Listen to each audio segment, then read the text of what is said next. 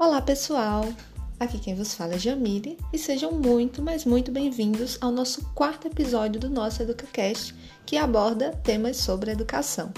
E para quem ouviu os outros episódios, né, e quem ainda não ouviu, volta lá para dar aquela conferida, é, percebeu que estamos fazendo uma construção, estamos discutindo sobre cada momento histórico e quais foram os pontos importantes para a constituição da educação como conhecemos, né? E ainda carregamos desses momentos até hoje.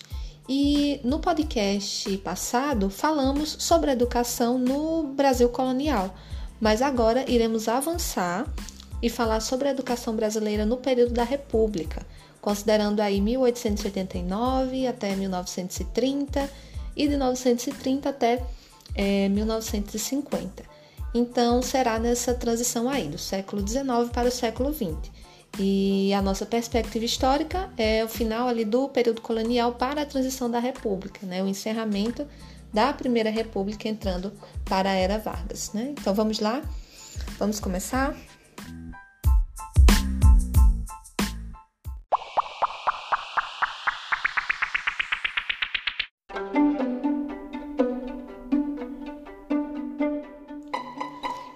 Textos que iremos é, utilizar para a nossa discussão de hoje são Educação Brasileira, Dilemas Republicanos nas Entrelinhas de Seus Manifestos, de Marcos César de Freitas, o, o texto Movimento Operário e Educação na Primeira República, a Prática Libertária, da autora Fabiola Angarten, e Educação e Brasilidade, a política de nacionalização getulista no contexto escolar em Lajeado, Rio Grande do Sul, 1939 a 1943, de Tiago Weisman. E para iniciarmos, é importante termos em mente que nesse final aí do século XIX, com a chegada da República, o que se coloca em questão é como essa República está posta e como está organizado esse modelo, né, que o foco é essa tão desejada nação. Né, como a gente já, já vem vendo aí nos, nos podcasts anteriores, toda essa construção sempre em busca dessa tão desejada nação. E nesse momento existia uma desilusão com a República. Entendiam a República como ela estando incompleta e não estava satisfazendo a expectativa de um modelo de nação que era a tão esperada. E pensando na educação, desde o período colonial, ela sempre foi vista como uma ferramenta organizadora e que possibilitava atingir os objetivos desejados. E considerando a educação como uma ferramenta importante para que nós pudéssemos chegar a essa república, ela de fato estava é, se mostrando como desorganizada. Então, o que acontece? Então, nós temos o Manifesto dos Pioneiros, que vai trazer aí o primeiro texto, e que esse Manifesto dos Pioneiros foi um divisor de águas para a educação.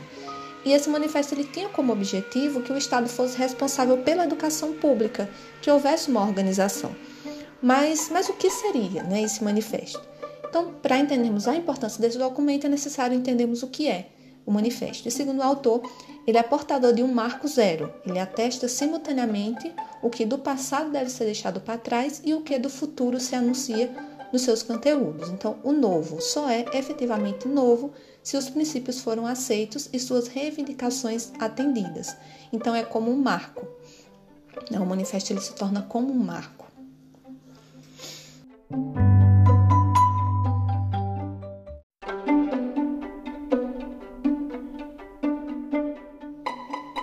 E nessa mudança para a República não tinha como ser algo repentino, foi toda uma construção. E naquele momento pensou-se que era necessário que houvessem políticas públicas para a educação. Então houveram sim outros manifestos, mas aqui nós falaremos um pouco sobre o Manifesto dos Pioneiros, né, que teve a sua primeira versão em 1932 e a sua outra versão em 1959. Então, uma série de intelectuais assinaram esses manifestos e, e um dos seus embasamentos para a criação dele foi Alberto Torres, que era uma figura, digamos, é, podemos dizer, um pouco controversa para estar nesse documento. Ele defendia, sim, uma escola para todos de forma unitária, ele era contra essa importação do modelo inglês, né? ele acreditava que nós teríamos que fazer algo a partir de nós. Porém, os ideais dele eram extremamente autoritários. Né? Para ele, o Estado ele deveria ser o centro, ele deveria ser forte, o Estado é que deveria determinar tudo é, na formação dos cidadãos. E nessa regulação do Estado, né, que teria que regular a vida das pessoas, é, tinha muito aquele sentido de, de que nós temos que ser trabalhadores, temos que produzir sempre, que deve se acabar com a vadiagem, com a boemia. Então ele era, ele era um, um positivista, né? totalmente positivista. E ele veio contribuir então para a ideia de progresso. Mas assim, pensando nos objetivos desse manifesto, ele acaba indo de encontro às ideias postas ali. Isso ocorreu né, de ele estar baseando esse manifesto pela tentativa de se obter um apoio. Então, houveram avanços, os, os intelectuais utilizaram, utilizaram esse, esse manifesto para ir de encontro à perspectiva eugenista, racista, porém, esse manifesto ele acabava não, não propondo uma mudança social, não, era, não propunha uma didática em torno do aluno. Inclusive, é, também tinha uma influência de John, John Dewey, né? E, mas ainda tinham traços autoritários, né? e não era baseado em uma emancipação dos sujeitos.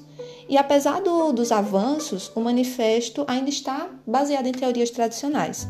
E, e nesse momento, é, temos uma importante reivindicação, que é importante salientar, que a educação desvinculada da religião, que a educação ela seja laica, né? e que é o modelo que utilizamos hoje, que do, do período colonial, né, totalmente arraigado. A religião, né, essa vinculação da religião com a educação.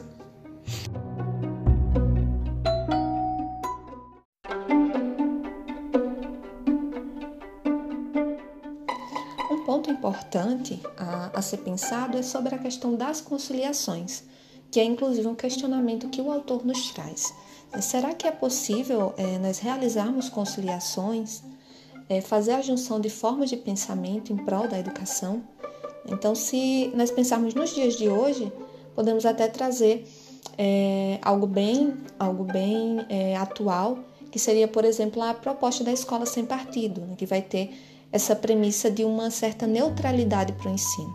Então, se analisarmos bem, se tivermos perspectivas que tenham né, uma mesma ideologia, os mesmos princípios, sim, é possível uma conciliação. É claro que que se for possível, que se elas forem próximas, nós vamos em busca, iremos em busca disso, né? Mas se pensarmos em uma educação emancipatória, em uma junção das escolas sem partido, isso não seria possível. Então, nesse caso da escola sem partido, o paradoxo está quando a premissa da escola sem partido é não haver convicções atreladas ao ensino, porém a própria proposta já vem arraigada de um posicionamento político.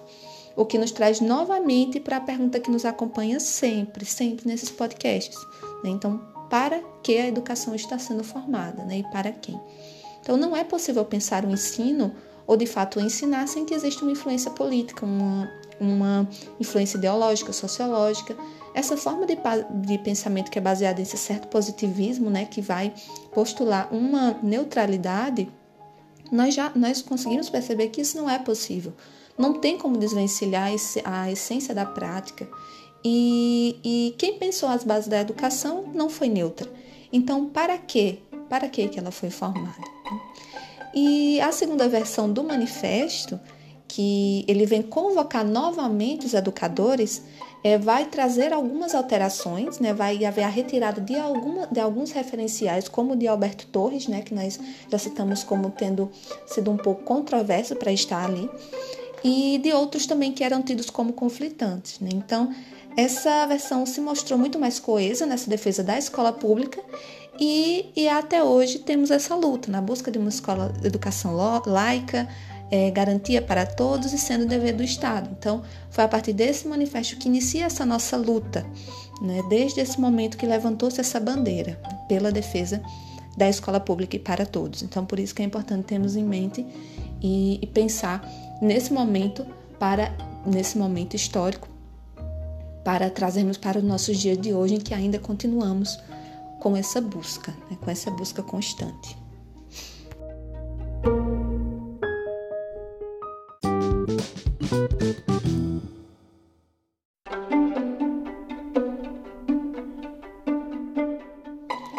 O segundo texto, o Movimento Operário e Educação na Primeira República, a Prática Libertária, nos traz uma nova versão e visão de um movimento que ocorreu ali no finalzinho do Império e início da República, que foi um movimento anarquista na educação.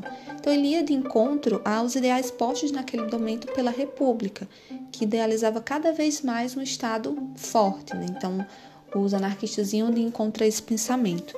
E o movimento ele acabou sendo desmontado pelos sujeitos da elite, pois em um determinado momento foi se percebendo que eles estavam cada vez mais se organizando mais. Isso se mostrou como uma ameaça iminente à formação da República. E apesar de ter ocorrido isso, de também seus ideais serem vistos como muito utópicos, ela, esse movimento foi extremamente importante para a busca de uma sociedade mais justa, ainda que as práticas anarquistas nunca tenham sido colocadas efetivamente em prática. Então, hoje, nós podemos analisar as influências e o legado que esse movimento né, nos proporcionou, e esse texto ele vai nos dar um outro olhar para esse momento histórico. E esse movimento ocorreu em um período relativamente longo, e os libertários lutavam para que a educação fosse uma ferramenta de ruptura do projeto social dominante. E nesse sentido, o professor ele precisaria colaborar para desenvolver as aptidões naturais dos alunos e nunca oprimi-los. Então, na escola não tinha prêmios, não tinha castigos, o processo ele era muito mais valorizado do que os resultados e pregavam também a coeducação sexual e social e também englobava em uma mesma sala homens e mulheres de diferentes situações financeiras. E, e todos esses ideais lutavam contra a estrutura capitalista que viu o homem como, como uma mercadoria pra, para gerar lucros. E os anarquistas eles tinham o objetivo de resgatar o senso de coletividade, sem exploração, alienação, diferenças, e eles buscavam proporcionar ao homem a liberdade total do seu ser. Então é importante pensar, né, que apesar de, de tudo isso ser visto como tópico, né, como eu já falei, o quanto desses ideais ainda lutamos para a educação nos dias de hoje e a importância desse movimento, inclusive para entendermos os objetivos da educação como uma forma de dominação e para termos esse olhar crítico. E quanto nos dias de hoje, é, essa forma de visão né, como, como essa forma da educação pensada, como sentido de coletividade, de liberdade, né, sem alienação, quanto isso ainda hoje incomoda a elite dominante. E a educação sempre foi vista como um instrumento para a consolidação e formação da nação. Por isso, a educação sempre foi e é algo de muita luta. Então, a escola é importante para formar ideologias e posicionamentos, e como já falamos antes, a escola não é neutra.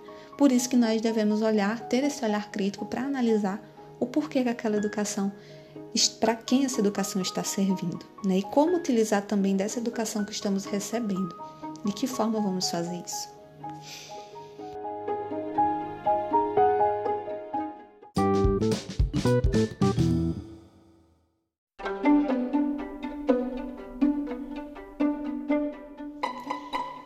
Texto, Educação e Brasilidade, a política de nacionalização getulista no contexto escolar em Lajeado, Rio Grande do Sul, ele retrata o momento da nossa primeira ditadura, a Segunda República, chamada de Estado Novo, e entrando então na, na Era Vargas.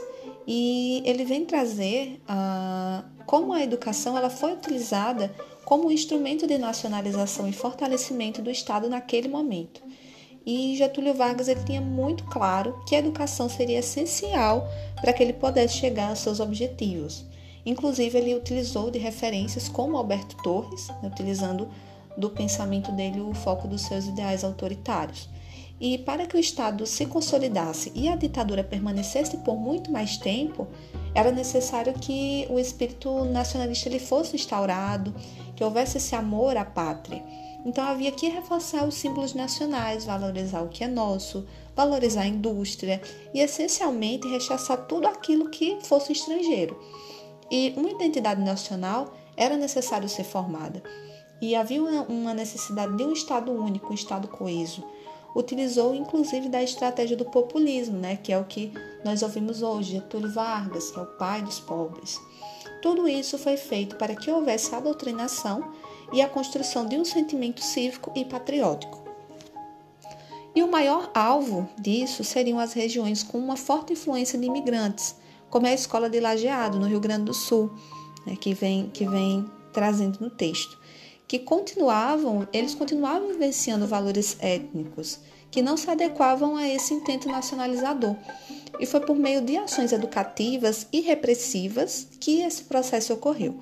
Então, entre as medidas que foram adotadas foram a proibição do idioma alemão, o fechamento de, de jornais, de escolas, de associações culturais e recreativas e, e também as diretrizes pedagógicas que se tornaram obrigatórias era que o ensino escolar deveria haver o, o, o ensino escolar baseado na língua pátria e também na instituição de horas cívicas nas escolas, dedicada a exaltar símbolos e heróis nacionais. Então, é importante, é interessante ser, é, pensar para esse nosso tempo, que um, do, um dos pontos que foi utilizado naquele momento era a figura dos heróis nacionais.